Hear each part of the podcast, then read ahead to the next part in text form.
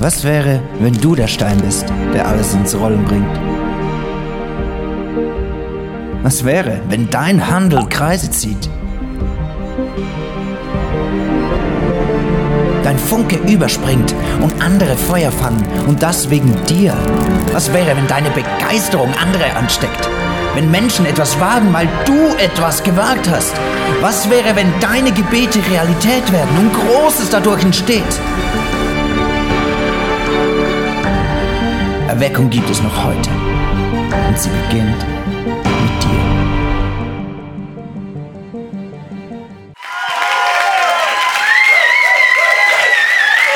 Hallo zusammen! Hey, ist mega schön, da zu sein. Ähm, und ich hatte er heute Serie The Revivalist. Ich finde es gar nicht so einfach, das auszusprechen. Eigentlich sollte es nicht so schwierig sein. Aber jedenfalls ähm, freue ich mich, die Serie heute weiterzuführen. Ähm, und Genau, wir haben ja schon von verschiedenen Geschichten gehört und wir haben die Geschichte einfach alle so inspiriert von diesen Menschen. Wir haben ja schon vom Niklaus Ludwig und vom Roger Schulz und es ist einfach so genial, was die, ja, ich finde die, die, Geschichte einfach so berührend, weil sie auch oft so einfach aus nichts so viel gemacht haben, einfach mit der Hilfe von, von Jesus. Und ich, ich rede heute auch über eine mega spannende Frau. Ähm, und ich freue mich mega drauf und ich habe gleichzeitig ein bisschen Schiss, weil ähm, ich muss vielleicht ein bisschen ausholen. Und zwar habe ich drei Geschwister und bei uns daheim ist es mega oft darum gegangen, wer darf reden. Und ähm, am Mittagessen und am Abendessen haben immer alle wollen Mami etwas erzählen und die anderen halt müssen zuhören. Und ähm, dann ist mir irgendwann recht geübt, drin gewesen, irgendwie das Wort zu erhaschen. Und zwar habe ich gelernt, dass wenn man immer die Sätze anfängt mit mega cool oder mega spannend, da sind die Leute mehr zu, beziehungsweise meine Geschwister und auch möglichst schnell reden, weil dann kann einem niemand unterbrechen. Und ich freue mich mega, weil ich darf heute einfach eine halbe Stunde reden und ich glaube nicht, dass jemand wird die Bühne stürmen und mich unterbricht. Das ist mega genial. Ähm, und andererseits habe ich oft, wenn ich so mega schnell geredet habe, habe ich einmal so ein bisschen ähm, irgendwie habe ich erzählt, aber es ist mir gar nicht mehr so ganz aufgegangen. Aber ich wünsche mir mega, dass heute das nicht passiert. Und ich gebe mir mega fest Mühe, dass ich die Geschichte so erzähle, dass sie euch genauso berührt wie mich. Weil ich finde die Frau so genial. Und zwar geht es um Corrie ten Boom. Genau, sie hat, ähm, was ich so krass an ihr finde, ist, sie hat nicht irgendwie die Geschichte, das Abenteuer, was sie, was sie durchlebt hat, ist, hat, ist nicht entstanden, weil sie einfach so viel krasse Talent hat. Sondern sie ist wirklich entstanden einfach durch Beziehung mit Gott und durch die Liebe und der Frieden, der daraus rausgeflossen ist. Das finde ich auch so genial. Genau. Ähm, ich möchte gerade angefangen mit ihrer Geschichte. Und zwar ist sie in Holland in der Kleinstadt namens Harlem geboren, 1982, also schon eine Zeit her. Sie ist christlich aufgewachsen, wie wahrscheinlich einige von euch da innen. Und ähm, ihr Vater war Uhrenmacher. Ähm, und sie hat dann gefunden, hey, mega cool, ich mache das auch. Oder ich weiß auch nicht, vielleicht ist, sie, vielleicht ist das einfach damals auch so gewesen, dass man dann das, das Gleiche macht. Und zwar hat sie gefunden, sie wird auch Uhrenmacherin und sie ist die erste zertifizierte Uhrenmacherin geworden in Holland. Sie ist ihr ganzes Leben lang ledig geblieben und das ist, hat einerseits, einerseits ist das gewesen, weil sie, äh, weil sich einfach nicht wirklich ergeben hat und andererseits ist sie ledig geblieben, weil wenn sie geheiratet hätte, hätte sie wahrscheinlich ihren Job nicht weiter können ausführen Ihre Schwester Betsy ten Boom ist auch ledig geblieben und ihre Mutter ist recht früh gestorben. Und so ist es gekommen, dass sie zu dritt in einem recht großen Haus gewohnt haben und Uhren verkauft haben. Ähm, in Ho Holland ist im Ersten Weltkrieg ist neutral geblieben, so wie die Schweiz. Und äh, das hat mega gut funktioniert. Also sie haben zwar recht Hunger und so, aber ja, es ist halt doch recht ein guter Weg gewesen. Und dann haben sie gefunden, weißt du, das ist mega gut, machen wir das nochmal. Und als sich dann der Zweite Weltkrieg angebannt hat, haben sie allen großen Mächten gesagt, hey, hallo, wir sind neutral. Ähm, nur leider ist das dem Hitler relativ egal gewesen. Und ähm, 1939 sind sie deshalb von den Deutschen eingenommen worden. Und ähm, kurz darauf haben die Deutschen dann auch in ähm, Holland mit der Judenverfolgung angefangen. Und damit sind dann Bums ja, konfrontiert mit Gewalt und ähm, konfrontiert mit plötzlich einer mega anderen Lebensweise. Und äh, sie haben dann beschlossen, dass ihr Haus aufmachen für jeden, der kommt und jeden, der Hilfe braucht. Und so ist es gekommen, dass am einen Tag eine Frau kam, eine jüdische Frau mit ihrem Baby. Und die jüdische Frau hat gesagt, hey, weißt du was, ich kann dem Kind nicht mehr schauen. Ähm, ich, ich habe Angst, dass es umgebracht wird. Können dir das Baby nehmen? Und an dem Tag ist auch noch gerade der Pastor von den Ten Booms bei ihnen daheim gewesen. Und sie haben dann gefunden, hey, weißt du was, Pastor, ist doch mega gut, du wohnst auf dem Land, du hast mega viele Kinder, das fällt gar nicht auf, wenn du ein Baby mehr hast. Und äh, haben gefunden, weißt du was, nimm doch du das Baby, dann ist es in Sicherheit. Und der Pastor hat gefunden, hey, halt, ich habe eine Gemeinde, ich schauen muss. Wenn ich verwünscht werde, bringe ich niemandem mehr etwas. Und ich habe auch eine Familie. Und hat gesagt, das Baby kann ich sicher nicht nehmen. Ich kann sicher nicht mein Leben aufs Spiel setzen wegen einem Baby. Und er hat auch den Tim Booms davon abgeraten, das Baby zu übernehmen. Und ich finde das mega krass, weil einerseits finde ich, ja gut, macht irgendwie Sinn, weil äh, du musst irgendwie in deiner Gemeinde schauen und in deiner Familie. Aber andererseits tun es einfach nicht richtig. Und dann, dann irgendwie es kann doch wie nicht sein, dass man ein Baby dann einfach seinem Schicksal überlässt. Und Sam Booms haben gefunden, hey, weißt du was, ich, wir stehen auf für das Baby und sie ähm, haben das Baby übernommen ähm, und haben das dann irgendwie aus der Stadt rausgeschmuggelt. Und für mich ist es einfach so, ich stelle mir das wie so vor, wie die letzten zwei Zentimeter, die fehlen.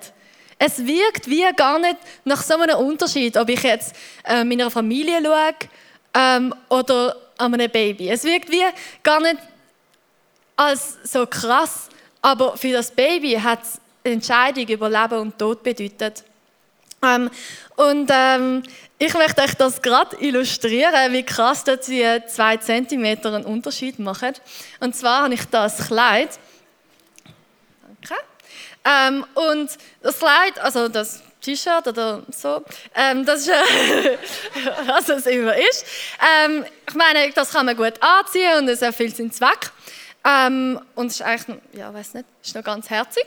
Ähm, aber wenn zwei Zentimeter fehlen, dann geht es wie nicht. Und das möchte ich euch gerade zeigen.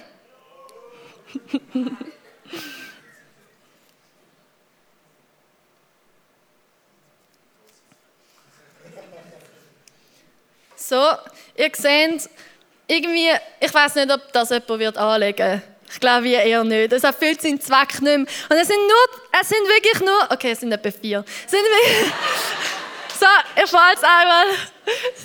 Und es sind nur etwa zwei Zentimeter, die ich da abgeschnitten habe. genau. Und äh, für mich sind die zwei Zentimeter so, so bedeutend wie, ob, wenn jemand gemobbt wird bei dir beim Arbeiten, ob du einfach sagst, weißt du was, ich mache einfach nicht mit. Oder ob du sagst, dann ist es eben so kaputt. Oder ob du sagst, hey, weißt du was, nein, ich stand auf für die Person und ich mache einen Unterschied und ich, ich sage etwas. Und für die Person ist das vielleicht mega entscheidend, dass du für sie aufgestanden bist. Danke mal, Anna. Und ich glaube, so, so ist es noch in mega vielem. Wir können sagen, okay, wir, machen, wir sind einfach ein gute Menschen ähm, wir schauen ein bisschen unserer Gemeinde, unserer Familie. Oder wir können sagen, hey, wir stehen wirklich auf. Und wir nehmen es auch in Kauf, dass vielleicht uns die Leute dumm anschauen. Oder wir nehmen es auch in Kauf, dass, dass wir mal zurückstehen für Menschen. Und ich glaube, heute sind wir in einer ganz anderen Situation als die Ten Booms. Ich meine, das ist wie noch viel krassere Entscheidung, die sie dort haben müssen fällen. Aber auch wir können uns entscheiden, die zwei Zentimeter zu gehen. Und ich möchte einfach so zwei Sachen rauspicken, wo, wo ich glaube, dass wir eine mega Möglichkeit haben, um die zwei Zentimeter zu gehen. Und das eine ist, ich glaube, wir können mega mit unseren Finanzen einen Unterschied machen. Einerseits durch, äh, dass wir Geld geben für Leute, die Hilfe suchen, für Leute, die vielleicht eben genau so ein Baby haben, wo sie nicht mehr aufpassen können. Aber auch andererseits auch in dem, dass wir weise mit unserem Konsum umgehen und sagen, hey, ich, ich sehe halt lieber mal nicht so super gestylt aus und kaufe dafür Sachen, wo, wo auch Leute Schutz geboten worden sind, die es gemacht haben und nicht haben müssen leiden und das andere ist ganz praktisch im Alltag und ist eben so für jemanden aufstehen an der Arbeit, wo gemobbt wird. Oder einfach, ja, wenn jemand auf der Straße ist und Hilfe braucht, dass man um, umkehrt, dass man dieser Person hilft oder einfach so alltägliche Sachen. Und was ich bei dem merke, ist, dass mega oft steht mir dort innen die Menschenfurcht im Weg. Die Menschenfurcht ist bei mir in meinem Leben so oft der Grund, dass ich die letzten zwei Zentimeter nicht gehe. Weil ich denke, oh, was denken denn die anderen von mir? Oder wie schauen die, sie mich an? Und genau, ich habe ich hab mir dann eben nochmal überlegt und gedacht, das ist so oft nicht mal, was die Leute sagen, sondern es ist eben genau das. Wie schauen sie mich an? Es ist der Blick, den sie mir könnten eventuell zuwerfen oder es vielleicht dann auch machen. Und der Blick ist so wie, ähm, ihr kennt das vielleicht, wenn, wenn eine Mutter sein Kind so strafend anschaut ähm, und das Kind hört gerade auf, irgendetwas Dummes anzulängen, weil ähm, der Blick fährt so ein. Und ich glaube, Blick können so, einem so treffen und Blick können so tief gehen. Und ich habe gemerkt, in meinem Leben ist es oft so, dass mich der Blick davon stoppt, die letzten zwei Zentimeter zu gehen. Und dann habe ich mir wie überlegt, hey, das kann ja wie nicht sein. Es kann doch nicht sein, dass ich so gestoppt werde, weil ich möchte doch, ich möchte doch für andere Leute aufstehen. Und ein Weg, den ich wie gefunden habe, dass, dass ich weniger auf den Blick von anderen Menschen angewiesen bin, ist, dass mir der Blick von Gott, der Blick von Gott wichtiger ist als der Blick von anderen Menschen. Und wie ich das mache, ist, dass ich jeden Morgen mir Zeit nehme und zu Gott gehe und sage, hey, weißt du was? Bitte schau du mich heute an. Bitte lass mich heute deinen Blick spüren. Und dann habe ich einfach den ganzen Tag durch, habe ich wie so ein ja, so ein inneres Verständnis für, ob, ob Gott es gerade cool findet, was ich mache, oder ob er ein bisschen traurig ist. Und ich habe wie, ähm, und das hilft mir mega, damit der Blick von Gott und seine Werte mir wichtiger sind als das, was andere Menschen denken. Und, ähm, ah, das ist noch irgendwie die falsche Seite. genau, ähm, ich glaube auch, Jesus möchte auch, dass wir für andere Menschen aufstehen. Und er möchte auch, dass wir einmal kürzer treten, damit andere Menschen können in Sicherheit sein können. Und ich möchte euch dazu gerade etwas vorlesen. Denn ich war hungrig und ihr habt mir Essen gegeben. Ich war durstig und ihr habt mir Trinken gegeben. Ich war ein Fremder und ihr habt mich aufgenommen. Ich hatte nichts anzuziehen und ihr habt mir Kleidung gegeben. Ich war krank und ihr habt euch um mich gekümmert. Ich war im Gefängnis und ihr habt mich besucht. Dann werden ihn die Gerechten fragen, Herr, wann haben wir dich denn hungrig gesehen und dir zu essen gegeben? Oder durstig und dir zu trinken gegeben? Wann haben wir dich als Fremder bei uns gesehen und haben dich aufgenommen? Oder wann haben wir dich gesehen, als du nichts anzuziehen hattest und haben dir Kleidung gegeben? Wann haben wir dich denn gesehen, ohne im Gefängnis oder im Gefängnis und haben dich besucht? Darauf wird der König ihnen antworten, ich sage euch, was immer ihr für einen meiner Brüder getan habt, und wäre er noch so gering geachtet gewesen, das habt ihr für mich getan. Wenn wir für andere Menschen aufstehen, dann gehen wir die letzten zwei Zentimeter. Und dann stehen wir nicht nur für andere Menschen auf, sondern wir stehen für Jesus auf. Und ich glaube mega fest, dass durch die tiefe Beziehung mit Gott wir fähig sind, die Bestimmung anderen Menschen Schutz zu bieten, zu leben. Egal in welchen Umständen wir sind. Und ich glaube auch mega fest, dass wenn wir die zwei Zentimeter leben, dann wird unser Leben zu einem Abenteuer. Und genau das ist nämlich bei der Corrie Boom passiert. Ihr Leben ist zu einem Abenteuer geworden. Sie hat nämlich, sie haben ihr gesagt, sie machen ihr Haus auf und ähm, dadurch haben sie auch ähm, sind Juden zu ihnen heimgekommen. Sie haben sieben Juden für, für eine längere Zeit aufgenommen und sind auch viele Leute bei ihnen Schutz gesucht, die sie dann auch irgendwie aus der Stadt geschmuggelt haben oder solche Sachen. Und Corey hat ein riesiges Umfeld aufgebaut von, ähm, von Leuten, die, die überall einfach friedlichen Widerstand geleistet haben und ihr Leben aufs Spiel gesetzt haben, um andere Menschen zu retten. Und man nimmt an, dass sie dadurch etwa 800 Menschen gerettet haben.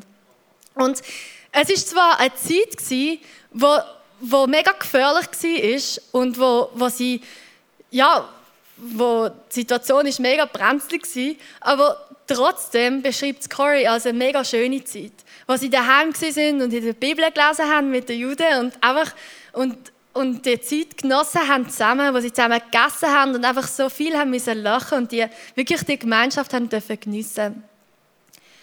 Eines Tages hat dann ähm, ein Mann an ihre Tür geklopft und gesagt, äh, seine Frau sei Jüdin, sie sei gefasst worden und sei auf dem Polizeiposten. Und es gibt dort einen Polizist, der korrupt ist. Und wenn sie ihm Geld geben, dann kann er das, das ähm, dem Polizist geben und seine Frau kommt frei. Sie hat dann mit Mühe und Not das Geld, es war eine beträchtliche Summe, zusammengekratzt und ihm gegeben. Und wenige Stunden später ähm, sind Soldaten gekommen und haben ihr Haus durchsucht. Ähm, die Juden haben sich können verstecken hinter einer, so einer zweiten, zweiten Wand, die sie eingebaut haben in ihr Haus. Ähm, sie sind aber trotzdem aufgeflogen, weil man hat Spuren gefunden, von dass sie Leute aufgenommen haben und er hat ja auch dem Geld gegeben. Genau, und ähm, er hat sie verraten, der, der ist fragen wegen Geld und sie hat noch ihr letztes Geld zusammengekratzt für ihn. Sie sind dann ins Gefängnis gekommen, also der Vater, Betsy und Corey. Und ähm, der Vater ist relativ schnell gestorben, dann im Gefängnis, weil er schon relativ alt war. Und sie sind nachher äh, deportiert worden nach Ravensbrück. Sind zwar Corey und Betsy sind in zwei getrennten ähm, Zellen gewesen, sie haben sich aber nachher auf dem Weg wieder gefunden. Und äh, Corey hat eine kleine Bibel dabei gehabt, wo sie dann, wo sie dort angekommen sind, irgendwie haben können verstecken und sie haben sich müssen nackt ausziehen, um zu duschen. Ähm, aber sie hat nachher die Bibel wieder können nehmen und wie durch ein Wunder hat sie die können reinschmuggeln, weil eigentlich sind alle Frauen abtastet worden, aber sie aus irgendeinem Grund nicht. Und so ist es gekommen, dass sie dort in dem Ravensbrück sind und ich nehme an, ich muss eigentlich nicht sagen, wie es dort zu und her gegangen ist, weil ich nehme, ihr habt das wahrscheinlich alle schon irgendwie aus Film oder aus der Schule gesehen. Ähm, und sie sind dort unter schlimmsten Bedingungen haben sie müssen arbeiten und ähm, sie haben aber beschlossen, dass sie nicht hassen wollen. Sie wollen lieben. Sie haben gesagt, hey, sie haben gegen den Hass, wo, wo immer wieder so droht hat, in ihr Herz zu kommen, hat sie, haben sie mega angekämpft. Ähm, und ihnen sind so viele schlimme Sachen angetan worden. Es geht so schnell, dass man hasst. Aber sie haben gesagt, nein, wir entscheiden uns für die Liebe. Und so haben sie mega viel Zeit im Gebet verbracht, damit sie es schaffen, die Menschen zu lieben und selbst Wärter zu lieben. Und sie haben ähm, in der Bibel gelesen, jeden Abend und Corey hat meistens eine kleine Predigt gehalten und betet und ähm, dann haben die Frauen um, um sie herum übersetzt in andere Sprachen und haben es dann flüsternd weitergegeben, bis alle wie so in einem Telefonspiel, alle vom Schlafsaal von dem mitbekommen haben. Und ich finde es auch so krass, weil ich meine, Corey hätte hätte sich hätte wie können sagen hey jetzt bin ich da jetzt kann ich eh nichts mehr machen jetzt ist es vorbei ich habe es versucht aber sie hat entschieden, selbst im KZ aufzustehen für die Liebe und für die, den Frieden, wo Gott gibt. Und so haben sich viele in dem KZ bekehrt. Und ich glaube mega, dass durch die tiefe Beziehung mit Gott wir befähigt sind, Berufung zu leben, andere Menschen zu lieben und nicht zu hassen. Und ich glaube mega, dass das einen Sinn in unser Leben gibt, auch wenn wir in mega schlimmen Umständen sind. Betsy hat verschiedene Visionen gehabt. Und eine von diesen Visionen war, dass sie ähm, gesagt hat, hey, bis Ende Jahr werden wir beide aus dem KZ draussen sein. Und so ist es dann auch gekommen. Betsy ist nämlich gestorben. Und ähm, auf dem Sterbebett hat sie der Corey gesagt, Corey, wenn sie hat ja gewusst, dass Corey wird freigelassen werden. Sie hat gesagt, Corey, wenn du da rauskommst, dann musst du allen Menschen von dem Jesus erzählen, der selbst am allerschlimmsten Ort bei uns ist und uns Frieden schenkt. Und Corey ähm, ist dann wirklich freigelassen worden. Und zwar durch ein Wunder, weil eigentlich ähm, hätte sie sollen umgebracht werden, aber sie haben irgendeinen Fehler gemacht in den Akten. Genau. Und sie ist raus und ähm, ist zurück auf Holland. Und in Holland hat sie dann so ein Heim errichtet für Opfer von der Nazi-Gewaltherrschaft. Und ich möchte euch dazu auch noch ähm, etwas vorlesen, was sie selber geschrieben hat. Die Botschaft, dass Gott vergibt, hat eine vordringliche Bedingung, dass wir diejenigen vergeben, die uns Schaden zugefügt haben. Wenn ihr den Menschen ihre Übertragungen nicht vergebt, sagte Jesus, wird euch euer himmlischer Vater eure Übertretungen auch nicht vergeben. Ich kannte es nicht nur als Gebot Gottes, sondern auch aus täglicher Erfahrung. Seit Kriegsende hatte ich in Holland ein Heim für Opfer der Nazi-Gewaltherrschaft aufgebaut. Wer seinen ehemaligen Feinden zu vergeben vermochte, konnte auch bald wieder in in die Außenwelt zurückkehren und sein Leben neu in die Hand nehmen. Ganz gleich, welche psychischen Narben zurückblieben. Diejenigen, die ihre Verbitterung hegten, blieben auch geistig invalide. So einfach und doch so schrecklich war es. Corey hat entschieden zu vergehen und sie hat krass radikal vergehen. Sie hat sogar dem vergeben, wo, ähm, wo sie verraten hat. Und sie hat einen Brief dem geschrieben. Ähm, er war dann im Gefängnis. Gewesen. Sie hat einen Brief geschrieben ähm, und gesagt, hey, ich vergib dir, weil Jesus vergibt dir auch. Und ähm, er hat ihr zurückgeschrieben und gesagt, hey, weißt du was, wenn du so viel Liebe in dir hast, weil Gott dich so sehr liebt und du es schaffst, mir zu vergeben, dann schafft auch dann muss Gott mich auch lieben, obwohl ich so viel Scheiße gebaut habe. Und er hat, er hat noch, bevor er umgebracht worden ist, Gott und, und Jesus als sein Gott anerkannt. Und die, die Vergebung hat so viel bewirkt, nicht nur in ihrem Ding, sondern auch für so viele andere Menschen. Sie hat nämlich einfach Bücher schreiben über die Vergebung und sie hat auch Sie hat in über 60 Ländern hat sie predigt. Ich meine, wie krass ist es? Jemand, der so Schlimmes angetan worden ist, kann vergeben. Und es ist einfach so, wenn, wenn sie kann vergeben dann kann ich durch Gottes Hilfe auch vergeben. Ich glaube mega fest, dass durch die tiefe Beziehung mit Gott wir befähigt sind, Berufung anderer Menschen zu, zu vergeben, zu leben. Was ich so genial finde an dieser Geschichte von der Corey, ich habe es glaube am Anfang schon erwähnt, ist, dass sie nicht irgendwelche krasse Talente hat. Sie hat das alles einfach aus dieser Beziehung mit Gott gelebt. Sie hat einfach den Frieden und die Liebe bekommen, wo einfach ihr ganzes Leben durchdringt hat. Egal in welcher Lebenssituation das sie war. Egal, wenn sie am tiefsten Ort war. Sie hat trotzdem einfach weitergelebt und weiter die Berufungen gelebt, die sie gewusst hat, sind sowieso auf ihrem Leben. Und ähm, ich möchte dich heute Abend fragen, wo stehst du mit deiner Beziehung mit Gott? Ist, nimm, kannst, schaffst du es dir Zeit nehmen im Alltag, damit Gott dich kann anschauen kann, damit du diesen Blick auf dich spürst, damit du kannst lieben statt hassen und ist da noch etwas zwischen dir und Gott?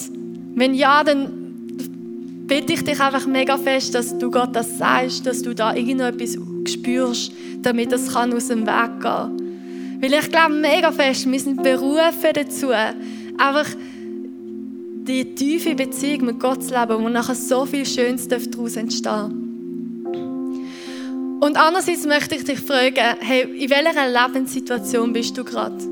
Und ich glaube, mega oft denken wir, hey, die Lebenssituation da, das kann ja gar nicht sein, dass ich da in einer Berufung habe. Weil irgendwie ist es langweilig oder irgendwie ist es einfach nicht cool. Und ich glaube aber, dass, es, dass Gott uns Berufungen gegeben hat in unser Leben, die zu jeder Zeit stimmen und für jeden stimmen. Und die Berufungen sind ganz sicher, dass wir aufstehen für andere Menschen dass wir lieben und nicht hassen und dass wir einander vergeben. Das sind Berufungen, die du kannst leben, egal in welcher Lebenssituation dass du bist. Und ich glaube auch mega fest, dass wenn wir diese Berufungen leben, dass wir dann auch aus dem raus einfach, dass mir das Leben mega zu einem Abenteuer wird. Dass mir es mega einen neuen Sinn gibt. Irgendwie einfach, weil, weil es ist nicht mehr langweilig, sondern wir, wir sind in einem, ja, wir leben richtig. Es ist nicht nur ein, so ein mitfließen. Und deshalb möchte ich dich fragen, in welcher Lebenssituation bist du? Und wie kannst du die Berufung leben? Und ich möchte nicht heute Abend eine Predigt machen, wo ich sage, hey, push einfach ein bisschen mehr oder sei einfach ein, ein besserer Mensch. Weil bei der Corey ist alles aus dieser Beziehung mit Gott rausgekommen. Sie hätte das niemals alleine können. Und mach es nicht alleine, sondern mach es mit Gott. Mach es durch die Beziehung mit Gott. Ich möchte noch beten. Jesus, ich danke dir so fest, dass, dass du uns einen Auftrag gibst auf dieser Welt. Dass wir dürfen andere Menschen lieben, dass du uns die, die Kraft gibst, die Leute zu lieben, die uns, die uns schlimme Sachen angetan haben. Und danke, Jesus, dass, dass wir einfach dürfen in dieser Berufung leben, die so, sowieso über uns ist. Dass wir nicht irgendwie krasse Talente haben Jesus, ich möchte dich bitten, dass du einfach in jedes einzelne Leben heute hineinsprichst, dass du uns einfach neue Wege aufzeigst, wie wir die Berufung dürfen leben Und Jesus, ich möchte dich bitten, dass wir für eine Generation bekannt sind, die aufsteht für andere Menschen, wo einfach, wo nicht einfach ein bisschen mitfließt, sondern wo wirklich so krass liebt, dass es Menschenleben verändert. Jesus, ich danke dir so fest, dass du uns an der Hand gibst und dass alles aus dieser Beziehung mit dir rauskommt. Dass wir nichts durchpushen wollen, sondern du bist der, der dir Kraft gibt. Amen.